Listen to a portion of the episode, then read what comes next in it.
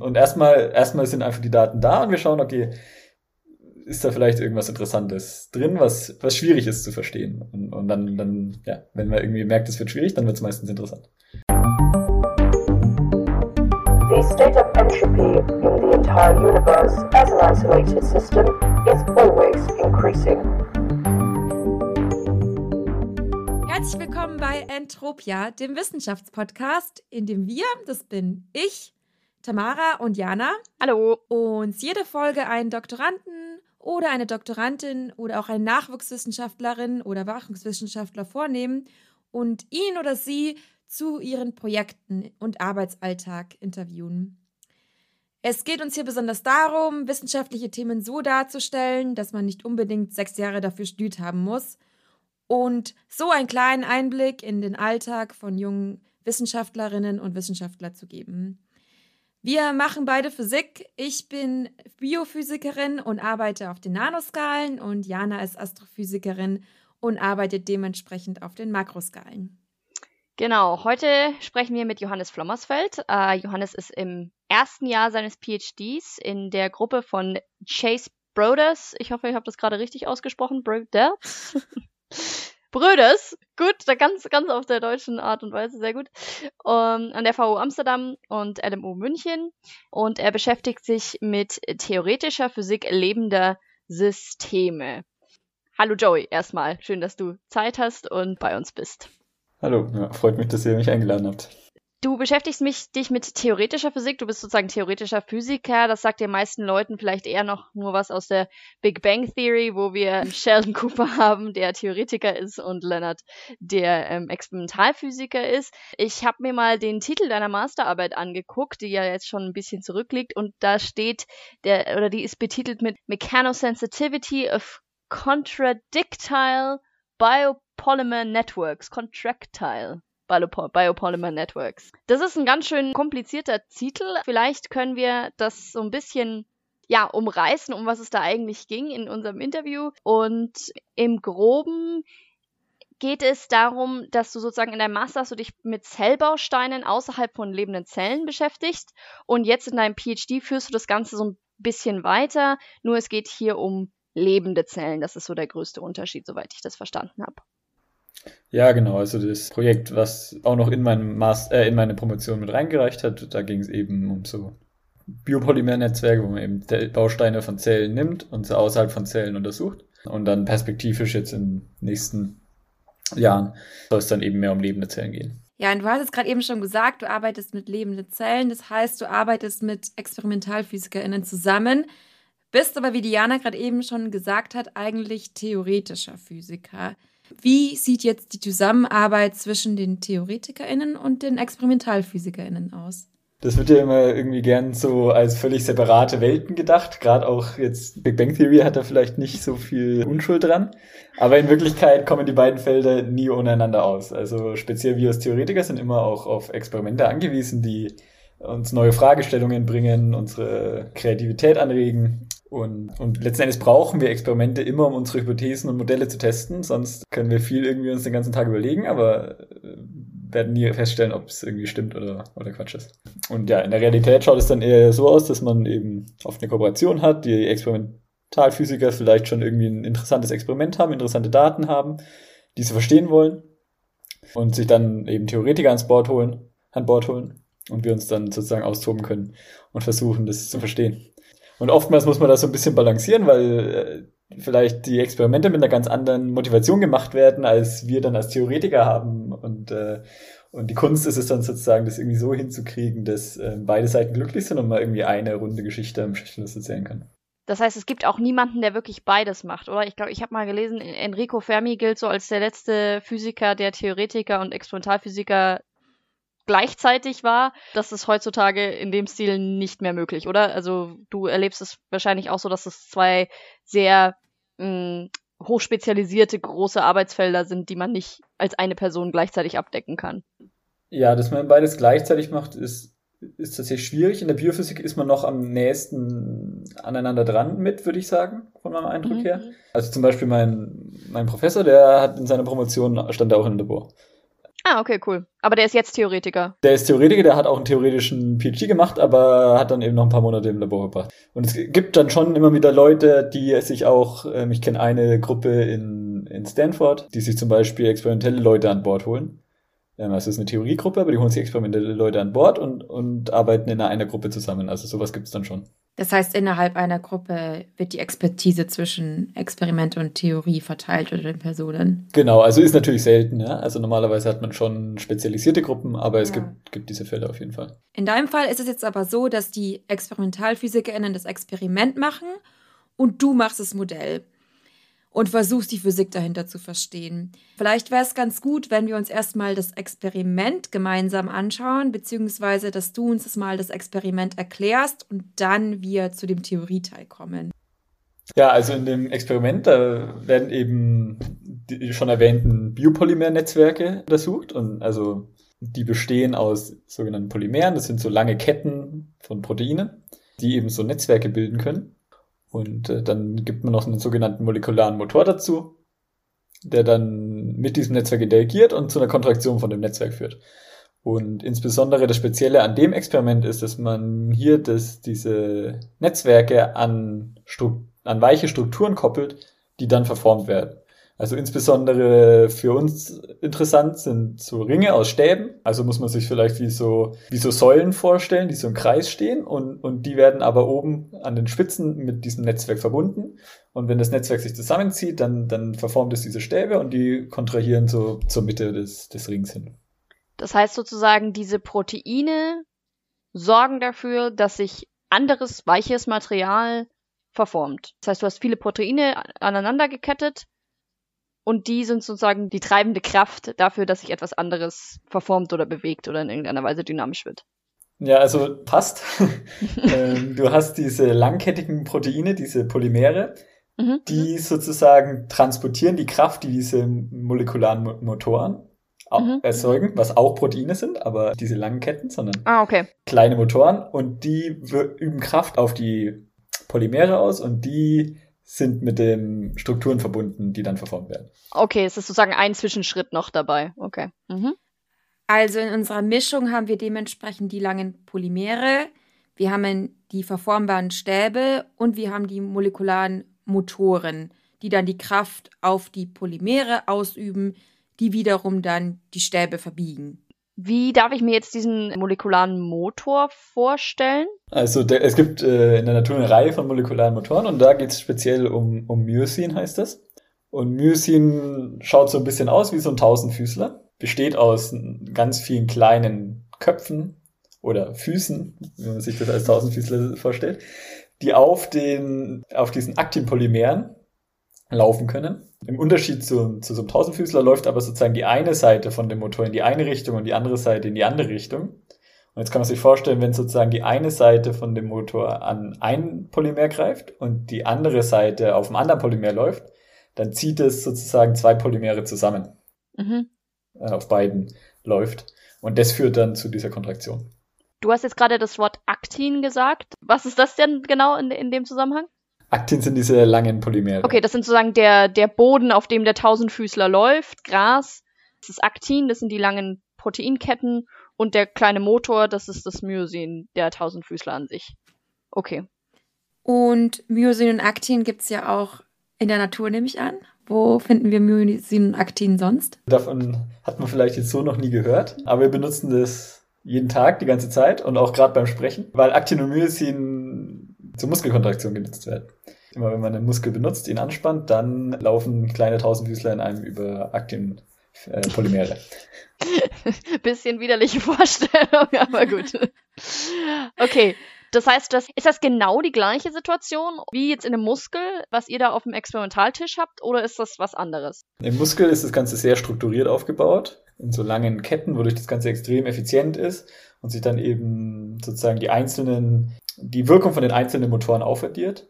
In, in normalen Zellen und eben auch in dem Experiment ist das Ganze deutlich ungeordneter. Also da hat man so ein Netzwerk von diesem Aktin in der Zelle die, die, ähm, und die gibt der Zelle eine Struktur, eine Stabilität und erlaubt der Zelle Kräfte auszuüben, aber ist eben eine unstrukturiertes Netzwerk verglichen mit diesem hochstrukturierten Situation im, im Muskel. Das heißt, wir haben im Prinzip dieselben Moleküle wie im Muskel, also Myosin und Aktin, nur läuft der Tausendfüßler halt nicht auf einer geraden Autobahn in deinem Experiment, sondern läuft ganz wild durch die Gegend und dadurch geben, ergeben sich ganz andere physikalische Kräfte, nehme ich an. Genau. Es gibt dann auch verschiedene Myosin-Sorten. Ja? Und also im Experiment mischen wir sozusagen beides. Wir haben diese unordentlichen Netzwerke wie in der Zelle, aber wir benutzen das Myosin aus Muskel. Grob kann man das so, so schon so sehen. Vielleicht für, für einen Wissenschaftler nicht so ganz naheliegende Frage, für jemanden, der da aber außerhalb ist. Warum? Was soll das? Warum verformen wir weiche Stäbe mit, mit diesen äh, biologischen Antriebsmotoren sozusagen? Oder ist das einfach nur eine Grundlagenforschungs momentan? Spaß. einfach, Spaß. macht einfach Spaß dazu, dazu zu schauen. Also jeder, der schon mal mit Ameisen gespielt hat. Nee, also ähm, das kann man praktisch aus zwei Perspektiven so ein bisschen sehen. Einmal aus dieser theoretischen Perspektive und einmal aus der experimentellen Perspektive, was so ein bisschen das, was ich vorhin schon angesprochen habe, irgendwie widerspiegelt. Aus unserer Sicht, aus der theoretischen Sicht ist das Ganze spannend, weil man zwar schon oft Experimente mit Aktin und Myosin außerhalb von Zellen gemacht hat, was den Vorteil hat, dass man eben die Komplexität von dem Experiment deutlich verringert im Vergleich zu dem, was alles in der Zelle passiert. Aber das immer Netzwerke waren, die sich einfach frei zusammenziehen konnten und man nie irgendwie systematisch testen konnte, okay, was passiert jetzt, wenn ich den mechanischen Kontext von dem Netzwerk ändere, wenn das jetzt irgendwie was Steiferes verformen muss oder eben was Weicheres. Also mechanischer Kontext wäre in dem Fall die Steifigkeit deiner Stäbe, die du. Genau. Und weil eben Aktinomyosien in der Zelle so wichtig sind, um mit der Umgebung zu interagieren, ist es äh, interessant zu sehen, okay, was passiert, wenn ich nur Aktinomyosien habe. Was passiert da schon vielleicht Interessantes und was muss dann die Zelle vielleicht noch zusätzlich machen, um damit es funktioniert. Also das ist sozusagen so ein bisschen unsere Perspektive. Wenn man jetzt aus der sehr angewandten Perspektive da drauf schaut, dann ist so ein System, wo man Aktinomyosien benutzt, um irgendwelche Strukturen zu verformen, könnte potenziell auch mal irgendwie geeignet sein, um Mikroroboter zu bauen. Wo die Idee ist, dass man irgendwie so einen winzigen Roboter hat, der vielleicht irgendwie zum Beispiel ein Medikament irgendwie einschließt. Und dann gibt man das, kommt es irgendwie in den Körper und wird dann gezielt, wenn diese Kapsel an der richtigen Stelle im Körper ist, wird die sozusagen geöffnet und setzt das Medikament frei, was, was helfen könnte eben, weil oft das Problem nicht ist, dass das Medikament wirkt, sondern dass es an der richtigen Stelle ist. Und, und eine Idee wäre zum Beispiel Actimyosin auch für solche zu benutzen und damit man sowas dann gezielt öffnen kann zum richtigen Zeitpunkt an der richtigen Stelle. Und hätte halt den Vorteil, dass Actinomycin Körperbestandteile sind und man sich keine Sorgen über irgendwie Biokompatibilität machen muss. Ja, das ist dann schon sehr angewandt. Ne? also äh, genau, das ist natürlich ein weiter Weg von dem, was, was letzten Endes wir anschauen. Was wir, ja. ja, du hast jetzt auch schon ganz viel erklärt, wie das Experiment aussieht. Und was machst jetzt du? Also du bekommst jetzt diese Daten und was ist jetzt deine Arbeit an der ganzen Geschichte? Ja, genau. Also vielleicht, um erstmal zu erklären, was für Daten wir bekommen. Also letzten mhm. Endes, mhm. was wir kriegen, sind Mikroskopbilder, auf denen wir sehen, wie die Stäbe ausschauen.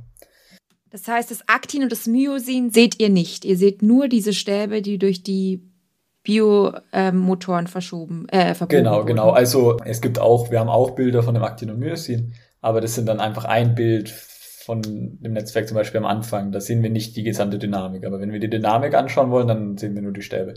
Und sehen eben, wie, also wie die sich verformen. Und aus der Form von dem Stab, weil wir eben die, mechanisch, äh, die, die, die Materialeigenschaften von dem Stab kennen, können wir ausrechnen, welche Kraft gerade auf den Stab wirkt.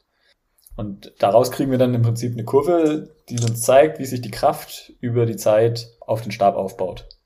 Genau, und die versuchen wir zu verstehen und zu, und, und erstmal, erstmal sind einfach die Daten da und wir schauen, okay, ist da vielleicht irgendwas Interessantes drin, was, was schwierig ist zu verstehen. Und, und dann, dann, ja, wenn man irgendwie merkt, es wird schwierig, dann wird es meistens interessant. Das heißt, als Theoretiker, vielleicht auch für diejenigen, die es ähm, nicht so, mit solchen Begriffen nicht so viel zu tun haben, Modell, das bedeutet immer, dass man sich sozusagen einen ein Verhältnis in der Natur anschaut, einen, einen Zustand, einen, einen, einen Vorgang und theoretisch ihn zu beschreiben versucht und dabei verwendet man immer ein Modell. Also man gibt dem Modell verschiedene Parameter und dieses Modell soll dann im optimalsten Fall vorhersagen, genau das, was wir in der Natur beobachten. Das heißt, das ist sozusagen deine Aufgabe, das Modell zu entwickeln für das, was ihr da am Experiment äh, beobachten könnt.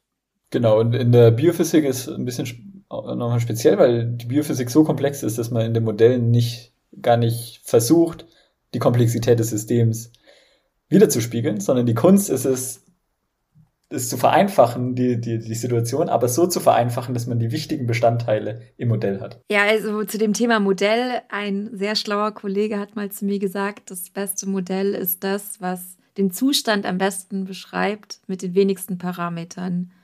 Und ich nehme an, das ist das, das Ziel eines jeden Theoretiker und einer jeden Theoretikerin, dass man eben genau dieses Modell findet, wo man möglichst wenig Unbekannte hat und damit dann das Vorgehen am besten beschreibt.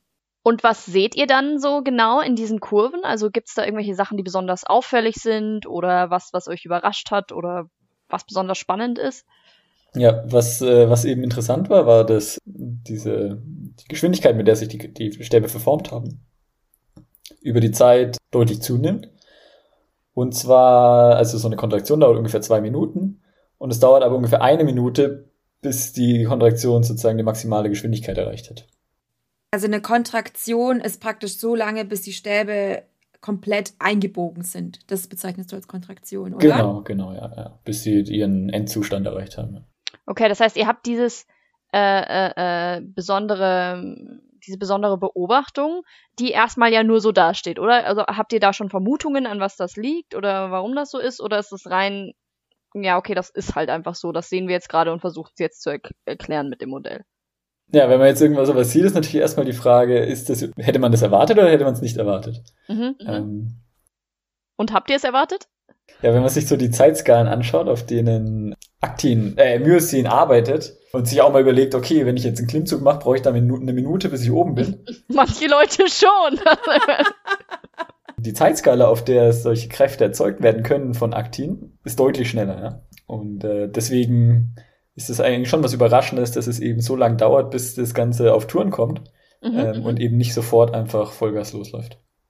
Und äh, ihr versucht sozusagen dann als Theoretiker rauszufinden, ähm, was für genaue Modellparameter oder wie dieses Modell aussehen muss, damit genau diese Art von, von Vorgang erzeugt wird, den ihr dann, den ihr dann beobachtet. Genau, also wir schauen uns an, okay, was wissen wir über Aktin, was wissen wir über Myosin, was wissen wir über diese Art von Systemen mhm. und welche Bausteine aus diesem Wissen können wir in einem Modell so zusammenpacken, dass, dass wir sozusagen das reproduzieren, was wir im Experiment sehen und, und dadurch idealerweise verstehen, was sind wirklich die treibenden Kräfte hinter der Beobachtung. Und was war eure, euer Takeout davon? Was sind die treibenden Kräfte für diese Beobachtung? Warum dauert es so lang? Warum braucht so ein Myosin-Klimmzug in eurem System? Ja, genau. Also da hatten wir am Anfang unterschiedliche Hypothesen. Also eine Idee, also die grundsätzlich ist die Idee, dass irgendwas dazu führt, dass eben diese Myosin-Aktivität und die Kräfte, die die erzeugen, auf im Laufe dieser Kontraktion irgendwie zunimmt. Also dass man irgendein positives Feedback zwischen der Kraft, die auf die Stäbe erzeugt wird, und der Kraft, die sozusagen das Netzwerk an sich erzeugt, mhm. äh, sieht. Und die Frage ist aber, was, wo kommt es her? Und eine Hypothese ist, dass wenn das Netzwerk sich zusammenzieht, dass es dichter wird. Und dichtere Netzwerke sind, sind kontraktiler, also die Kräfte, die die erzeugen, sind größer. Mhm. Die andere Hypothese ist, dass, dass man weiß, dass Myosin, also diese Myosin-Motoren, die binden und lassen los von dem Netzwerk und die mhm. Rate, mit der die loslassen, hängt davon ab, was für eine Last die spüren. Mhm. Und das bedeutet, im Laufe von so einem Kontraktionsprozess nimmt die Last in dem, äh, die Spannung in dem Netzwerk zu, die Last, die die Motoren spüren, nimmt zu und damit lassen die immer später los. Und äh, sozusagen im Durchschnitt hat man dann mehr Motoren. Also im, im Laufe, mit, äh, wenn die Kraft zunimmt, nehmen, nimmt auch die Anzahl der Motoren zu und dadurch nimmt wieder die Kraft zu. Also das wäre auch. Das heißt, je, je, je stärker du sozusagen an denen ziehst, desto stärker halten sie sich fest. Und damit führst du halt eine Veränderung in der, in der ganzen, in der Dynamik von diesem System hervor. Also in dem Bild von dem Tausendfüßler wäre es so, dass der Tausendfüßler sich so richtig, richtig, richtig fest mit seinen kleinen Füßchen an den Grashalmen klammert und dadurch, dass du immer noch mehr ziehst oder immer noch mehr Kraft auf dieses Netzwerk oder was weiß ich, was, wie wir das jetzt. Auf die Grashalme drumrum, genau. Auf die Grashalme drumrum auswirkst, umso fester halten sie sich fest und umso mehr Kraft entwickelt sich in dem System. Genau, oder? und was sozusagen mit dem Gras äh, Tausendfüßlerbild etwas schwierig zu sagen ist, aber da kommen sozusagen immer wieder Tausendfüßler dazu, helfen mit und es gehen Tausendfüßler wieder weg. Und wenn die sich so fest dran festhalten, bleiben die länger da und das heißt, gleichzeitig sind dann immer mehr, äh, nimmt die Anzahl an Tausendfüßler, die zusammenhelfen, äh, zu. Ah, okay. Also die Tatsache, dass Myosin diese Eigenschaft hat, sich fester zu halten, wenn es belastet wird, sorgt dafür, dass sie gut zusammenarbeiten können. Und das wäre jetzt die Begründung dafür, dass es die Beschleunigung am Ende so groß wird, oder? Genau, also diese beiden Hypothesen hatten wir und haben dann versucht, haben dann Modell, verschiedene Modelle entwickelt, die einmal das eine drin hatten, einmal das andere, einmal beides und haben angeschaut, okay, mit den restlichen experimentellen Daten, die wir haben, also zum Beispiel, wenn man jetzt verändert, wie steif die Stäbe sind und sich anschaut, wie verändert sich die Kraft, die ausgeübt wird, wie verändert sich die Geschwindigkeit, mit der das sich zusammenzieht, können wir diese Sachen vorhersagen mit unserem Modell. Und da haben wir festgestellt, dass dieses äh, reine Dichte basierte Modell das nicht schafft. Das kann zwar so eine Beschleunigung erklären, aber nur in einem sehr beschränkten Parameterbereich und scheitert dann eben an diesen Vorhersagen. Dieses Modell, was sozusagen die, ähm, dieses Festhalten mit drin hat, macht schon einen besseren Job, hat aber auch noch Probleme mit, mit, mit dem Vorhersagen, wie schnell sich diese Netzwerke dann abhängig von der Steifigkeit äh, zusammenziehen. Und letzten Endes das finale Modell, was wir haben, das enthält äh, Komponenten von beiden. Das heißt, ähm, sowohl die Dichteabhängigkeit spielt eine gewisse Rolle, als auch dieses äh, Festhalten. Und das äh, letzten Endes hat dann dazu geführt, dass wir sozusagen die Daten, die wir hatten, gut äh, vorhersagen konnten. Ja. Ganz kurz, ich finde das nur total schön, weil es so ein sehr schönes Bild ist, wie Physik funktioniert. Du hast Leute, die irgendwas beobachten und sagen, so ist es. Dann kommen Theoretiker an und machen ganz viele Modelle und sagen, ja, es sind wieder A oder also wir haben hier mehrere Hypothesen. Und am Ende, also ich, mir ist es so aufgefallen, so oft ist es am Ende so, ja, es ist irgendwie eine Mischung aus beiden Hypothesen oder mehreren Hypothesen. Das ist, das ist sehr schön, das ist ein sehr schönes Sinnbild. Ja, die Hypothesen, ich meine, man hat natürlich, die Hypothesen kommen ja nicht aus dem Nirgendwo, das heißt, es war schon wahrscheinlich, dass irgendwie beide eine Rolle spielen. Die Frage ist. Inwiefern, ja. Mhm. Mhm. Ja, ist klar. War ja cool. Das heißt, mit dem Bild von dem Tausendfüßler, so, also sowohl es spielt eine Rolle die Dichte, das heißt, wie viele neue Tausendfüßler reingehen und rausgehen aus dem System, und es spielt eine Rolle, wie fest sich diese Tausendfüßler mit ihren Füßchen festhalten. Und ihr habt euch diese beiden Sachen angeguckt und gesehen, okay, es spielt halt beides einfach eine Rolle, oder? Das ist so das Ergebnis in der ganzen Geschichte. Und ihr habt festgestellt, inwiefern beides eine Rolle spielt, ne? Also ganz genau, ja. Tendenziell würde ich sagen, dieses Festhalten hat einen größeren Faktor und die Dichte in dem Fall spielt eher, ist dann wichtig mhm. für die Details sozusagen. Okay, das heißt, wenn wir jetzt nochmal ganz kurz auf den Titel deiner Masterarbeit zurückkommen, Mechanosensitivity of Contractile Biopolymer Networks, ergibt das ja inzwischen ein bisschen mehr Sinn. Das heißt, du hast dir diese Polymer-Networks angeguckt, Networks, Netzwerk, Netzwerke angeguckt. Das ist der letzte Teil. Contractile, nehme ich an, hat was mit Kontraktion zu tun, also dadurch, dass das diese Stäbe verformt hat. Und Mechanosensitivity heißt einfach nur wahrscheinlich oder soll darstellen sozusagen, dass du dir angeguckt hast, woran liegt das, was spielt da eine Rolle in der Mechanik von diesem, von diesen Systemen. Also das kann man zum einen darauf beziehen, dass wir eben die, die, die Steifigkeit von den Stäben verändert haben, geschaut haben, was passiert. Und zum anderen ähm, dass die Tatsache, dass die Myosin sich festhält, äh, stärker festhält, wenn es unter Last ist, ist auch eine gewisse Art von Mechanosensitivität. Okay. Das heißt, das war mehr oder weniger eigentlich das, was du während deiner Masterarbeit gemacht hast. Jetzt nur ganz kurz aus zeitlichen Grenzungen heraus. Wir haben ja vorhin schon kurz angesprochen, dass du dich jetzt mit lebenden Zellen beschäftigst. Kannst du ganz kurz umreißen, wie du diese Arbeit jetzt in deinem PhD weiterführst momentan? Ja, also da ist die Idee, sich anzuschauen, wie Zellen sich bewegen und eben diesen, diese Komponenten, die wir jetzt lang besprochen haben, benutzen, um sich irgendwie zum Beispiel durch den Körper zu bewegen. Ähm, und die Idee von meinem Projekt dabei ist es, sich die Form von den Zellen anzuschauen, während die sich bewegen, wie das sich verändert, weil man eben aus der Form von der Zelle Rückschlüsse auf Veränderungen im Zytoskelett, also was passiert mit dem Aktin, was passiert mit dem Myosin, ziehen kann. Und ähm, ja, so ein bisschen versucht zu verbinden, irgendwie, was sieht man, was wissen wir über die Zelle als Ganzes, wie sie sich bewegt und was wissen wir über die Bausteine, äh, mhm. die das Ganze treiben. Okay, cool. Das heißt, du arbeitest wieder mit ExperimentalphysikerInnen zusammen, die dann die Zellexperimente machen für dich. Wir brauchen einander. Theoretiker und Experimentalphysiker sind schwer aufeinander angewiesen. Das haben wir heute gelernt, will ja. ich mal sagen. Ja, jetzt haben wir gerade schon über die Zusammenarbeit von Experimentalmenschen und Theoretikermenschen gesprochen. Jetzt ist natürlich interessant, wie sieht so dein Arbeitsalltag aus? Also wie sieht der Arbeitsalltag eines theoretischen Physikers aus? Ja, also mein Alltag hat da nicht so eine wahnsinnig große Struktur, muss ich sagen. Also das klingt irgendwie nicht gut. wenn man Experimente macht, hat man ja oft mal irgendwie gewisse Zeiten, wo man ein Experiment machen kann und weiß dann, okay, ich bin irgendwie um die Uhrzeit im Labor an dem Gerät oder was auch immer. Ich bin letzten Endes, sitze an meinem Schreibtisch und denke nach. Ähm, und dadurch sind alles weniger, weniger Einträge in meinem Kalender. Aber es ist auch auf der anderen Seite abwechslungsreich, weil man im Prinzip immer mal macht, was gerade ansteht. Mal denkt man über ein Modell nach, mal setzt man das Modell um und programmiert irgendwie zwei Wochen lang ähm, mal schreibt man an einem Paper. Ähm, also es sind immer mal wieder so Phasen, wo man hauptsächlich unterschiedliche Tätigkeiten macht. Ähm, und dann gibt's natürlich so, so Fixpunkte, die, die jede Forschungsgruppe hat. Irgendwelche Journal Clubs, Gruppen, Group Meetings, Lehre natürlich, was für mich zumindest auch äh, sehr wichtig ist und mir viel Spaß macht. Ähm, ja.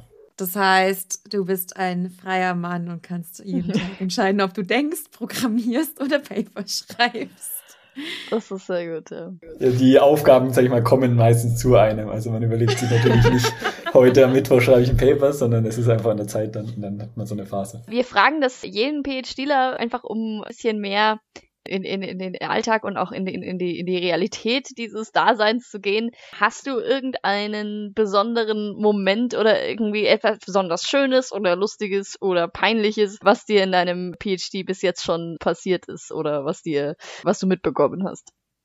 Ja, also generell ähm, mir immer wichtig, irgendwie nach einer Gruppe zu suchen, die auch, wo es auch menschlich stimmt, wo es irgendwie Spaß macht.